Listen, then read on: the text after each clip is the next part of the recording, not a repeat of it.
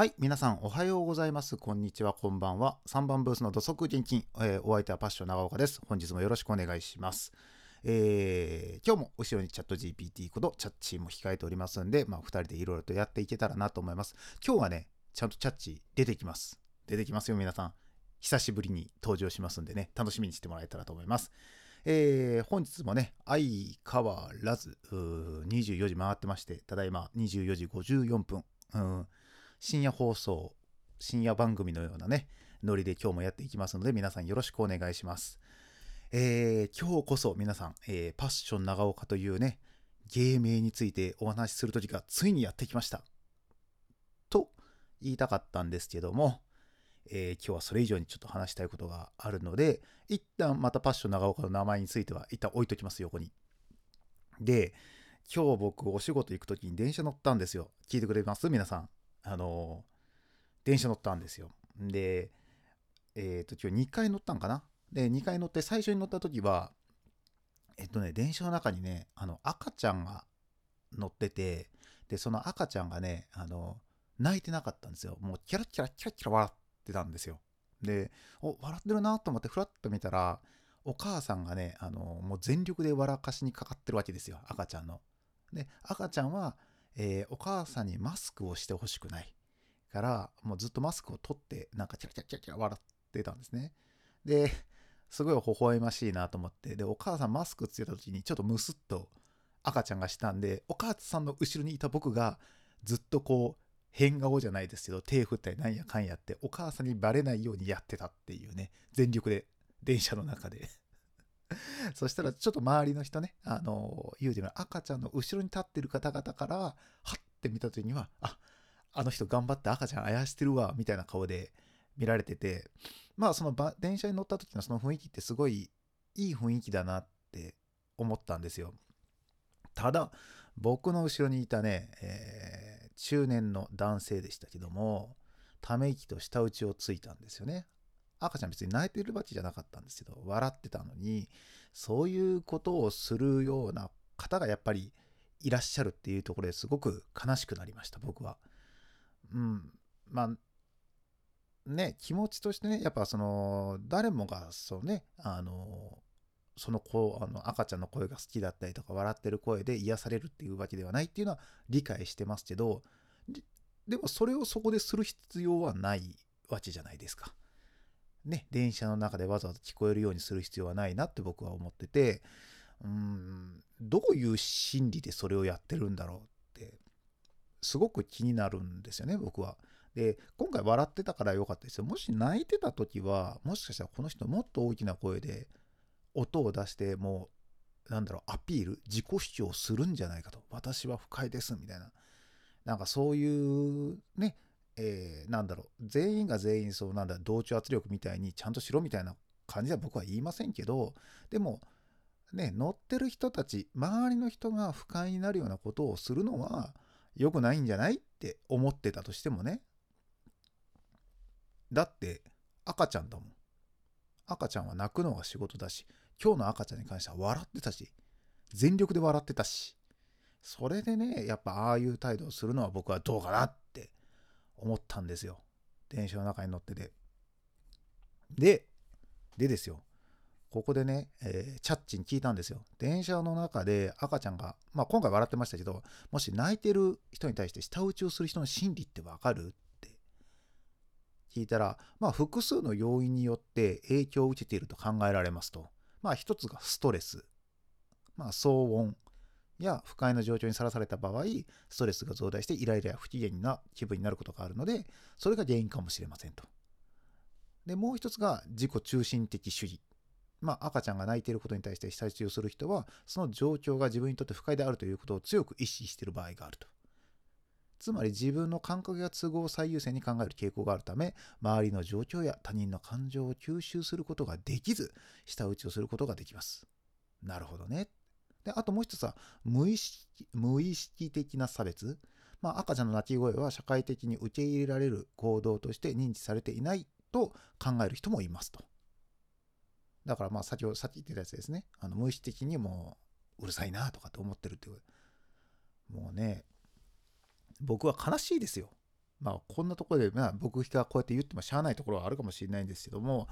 ね、えー、やっぱ聞いていただいてる方がもう一定数いらっしゃるっていうことも理解してるので、まあ、このパッション長岡としての考え方としてはもう赤ちゃんがいたら全力であやす。笑ってても泣いててもあやす。ね、それがいいと思うんですよ。やっぱ赤ちゃんもね、あの泣きたくて泣いてるわけでもないしっていうところもあるから、やっぱりね、あの楽しませてあげたいっていう、なんでしょうね。大道芸人でもない、え？大道芸人であってんのかな？でもないですけども、やっぱちょっとこうニコってしてほしいなと思って、やっぱ体が勝手に動いちゃうっていうのも一個ありますし、まあ泣いてたりとかね、してる、やっぱり一番辛いのはお母さんとか、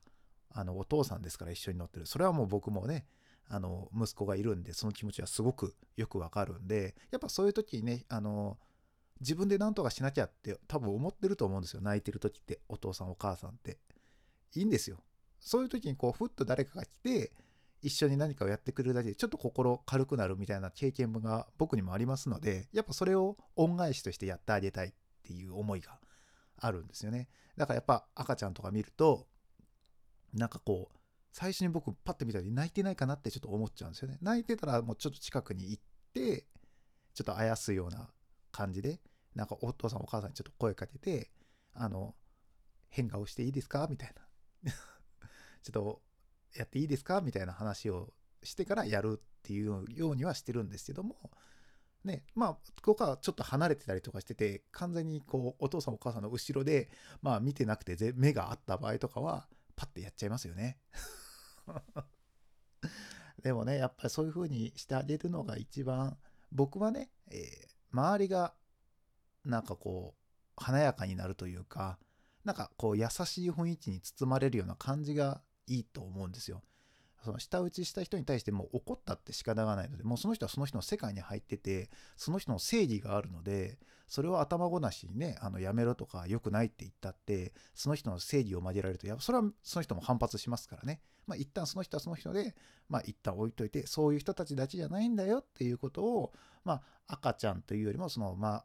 ね、一生懸命愛してるお父さんお母さんに知ってもらうためにもやっぱ声かけをして、なんとか笑ってもらう。っていうような感じでね、やっていけたらなと思ってて、で、僕最近有益な情報をゲットしまして、赤ちゃんはどうやらね、ステッカーが好きらしいんですよ。ステッカー。なので、あの、すごいこう、ステッカーを今度作ろうと思ってるんですね。自分の名刺のステッカーを。いつも名刺入れに名刺は入ってるんですけど、ステッカー入ってないんですよ。で、ステッカーってなかなかもらえないですし、ようよう考えたらね、大阪の環状線？大阪環状線に乗ってると、子供が乗ってたらね、あの車掌さんがステッカーくれるんですよ。電車のステッカー。なかなかいいステッカーなんですけど、まあ、そういうステッカーを渡すっていうのはもしかしたら赤ちゃんがステッカー好きっていうのを知ってて、もしかしたらそう泣き止むとかそういうのがあるのかなってちょっと思ったりしたんですよね。だから、まあ電車をね、運転してる時に特に環状線とかだったら、まあ車掌さんがずっとね、あの中をこう回るわけでもないので、なんかパッてね、あの、もしよかったらこれどうぞみたいなで、まあ、お父さんお母さんに言ってあげていいよって言われたら、あげてあげられるように、なんかステッカーを忍ばせとこうかなって今考えてます。自分の名刺の。なまあ、その自分の名刺なんで、くしゃくしゃになってもまあいいじゃないですか。自分の名刺ですから。赤ちゃんに面白い、いいようにあの使われたな、みたいなね。そのまままあ、ポイしていただいても大丈夫ですよって言って、まあ渡すのもいいかもなって。まあ万が一名刺なんでね、あのまあ、自分がバレちゃいますけど、かといってね、あの、まあ、それはそれで一つなんか営業先とかでもね、あの話のネタになるかなみたいな で。誰かがね、それでこう、ちょっとでもいい気分になるんだったらいいんじゃないかなと思ってて、まあ、そのためになんかニューステッカーをちょっと作ろうかな。もう、ちょっと小さかったりとかするとね、あの、取った後とかにやっぱ飲み込んじゃったりとかする可能性があるから、まあ、絶対に口に入らないだろうっていうような美味しさ。で、赤ちゃんだったら、名刺ぐらい大きかったら口の中入らんでしょ。って思ってるんですよ。なので、もしかしたらちょっと自分で実際見てみて、あ、これはむちょっと、まあ、保育園、今、あの、息子行ってるので、その保育園の先生とかにちょっと聞いてみて、どれぐらいの美味しさだったらちょっと危ないのかとか、もうそもそもステッカーやめた方がいいっていうようなことを言われるんだったら、ちょっとステッカーはやめようかなとは思ってるんですけど、なんかそういうのね、聞いて、なんかこう、赤ちゃんがこう、幸せになるような、まだお父さんお母さんも幸せになるような何かを作ってね、えー、なんかとっさに出してあげられたらいいなって思った。で、まあ、チャッチーもね、まあそういうふうに今のさ、そういう心理を持ってる人、舌打ちを心理する人っていうところを、まあこういうふうに教えてくれたりとかしてて、で、まあチャッチー逆にね、あのー、この舌打ちをする人ね、そういう人に対してどうしたらいいだろうかっていうことを逆に聞いたんですよ。まあ、アプローチとしては、まあ、2つ ?3 つか。3つあるよって来てて、1つが優しく声をかける。まあ、先ほど言った通り、僕の、僕の理論からする、僕の理論というか、僕の考え方からすると、まあ、赤ちゃんのね、泣き声とか、まあ、笑い声でもこう、舌打ちをするような人にするなよって、こう、優しく声をかけたって、その人のやっぱり正義であったりとか、その人の考え方があるので、それをやっぱ否定するようなことをすると、余計にね、なんかわってなっちゃって、逆にそこで、ね、あの、第三者の僕たちがそれ揉めることによって、やっぱ当の、ね、赤ちゃんのお父さんとお母さんが、逆にこう、辛い思いをするんじゃないかなと思うので、ちょっとこの優しく声をかけるっていうのは、ちょっと僕的には難しいかなと。で、2が、親身になって話を聞く。うん、これもちょっと厳しいかなってね、ジャッジ、あのー分かるねこうねそのなんだろうな舌打ちをした人に寄り添ってあげるっていう気持ちはすごくジャッジ分かるんだけどちょっとそれもねやっぱそこのその人とじゃなくてやっぱメインは赤ちゃんとそのねお父さんお母さんまあ新人パパさんママさんですよ。をやっぱそこを安心させてあげるっていうでやっぱこうこの世の中ねやっぱり皆さん優しくねやっぱこう子供を育てていくやっぱそれに対してみんなが協力してるっていうようなやっぱ雰囲気みたいなのがやっぱその一つで出るかもしれないじゃないですか。で、それを見た人たちがね、あやっぱ赤ちゃんとか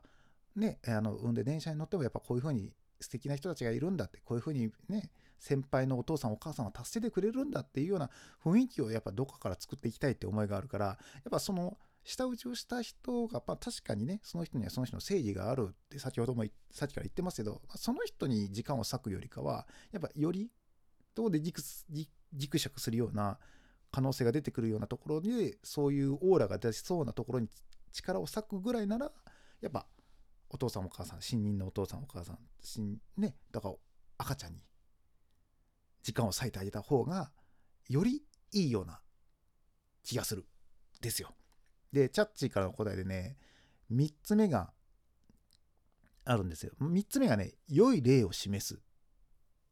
まあ、舌打ちをする人に対して良い例を示すことで彼らがよりポジティブになり行動をとるように促すことができますと。まあ他の人が優しく声をかけたり手伝ったりする様子を見せたりすることが挙げられます。うん、ここだな、ジャッジ。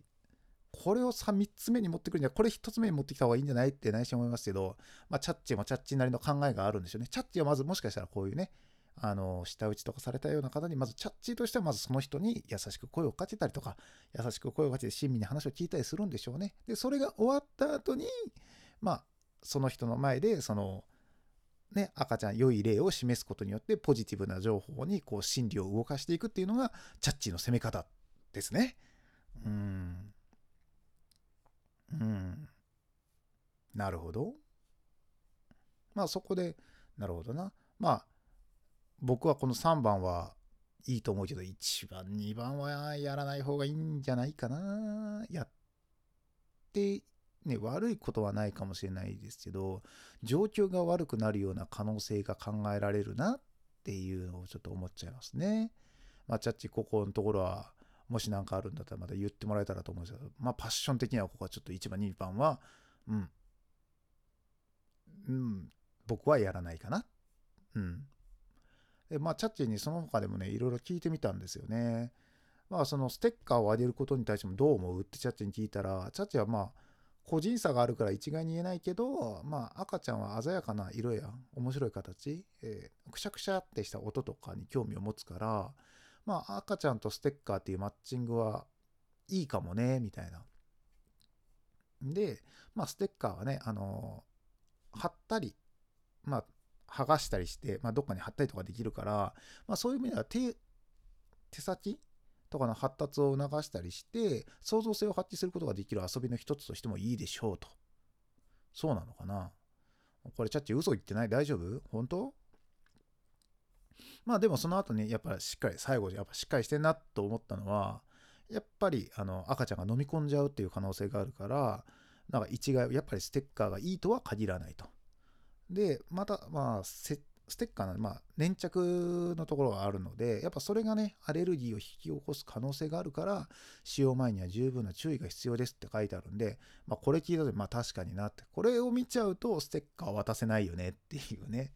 だから、まあ、ステッカー以外でなんか渡せるものあるんかな。まあ、さっきのね、プチプチとか、なんかシャカシャカ音がするのが好きって書いてあるから、なんかその辺を名刺になんかね、仕込みたいんですよ。名刺に。まあ、なんで名刺にこだわってるかというと、まあ、自分の名刺が、を作っていただいたんですけど、すごく僕は気に入ってて、まあ、気に入ってるっていうのもあるし、まあ、すごい可愛らしいようなデザイン、可愛らしいデザインにしていただいているので、まあ、それはなんか小さな子供とかが見ても分かるんじゃないかなってすごい分かりやすいデザインにしていただいてるので、まあ、そういう意味ではなんか赤ちゃんとか小さい子供との相性がいい名刺だなって僕すごい思ってて、まあ、そういうそういうのがあったから、まあ、それをステッカーにしたらめちゃくちゃ面白いんじゃないかなってちょっと思ってたっていう。うん。まあそうなんだ名刺の美味しさについてもさあのまあ名刺サイズで作ろうかなみたいなことを、まあ、チャッチに一応聞いたチャッチもまあいいんじゃないって あの名刺サイズのステッカーを作ってあげるというのは素晴らしいアイデアだと思いますと。まあ、ステッカーのデザインの素材、やっぱ素材に注意がやっぱ必要だっていう、まあ、赤ちゃんが触れても安全な素材を選ぶことが重要ですと。うん。ただ、さっきも言った通り、赤ちゃんがその泣き止んだりとか安心して言うてもらえば、泣き止むっていうことを確実にできるかっていうとそうではないとやっぱ赤ちゃんね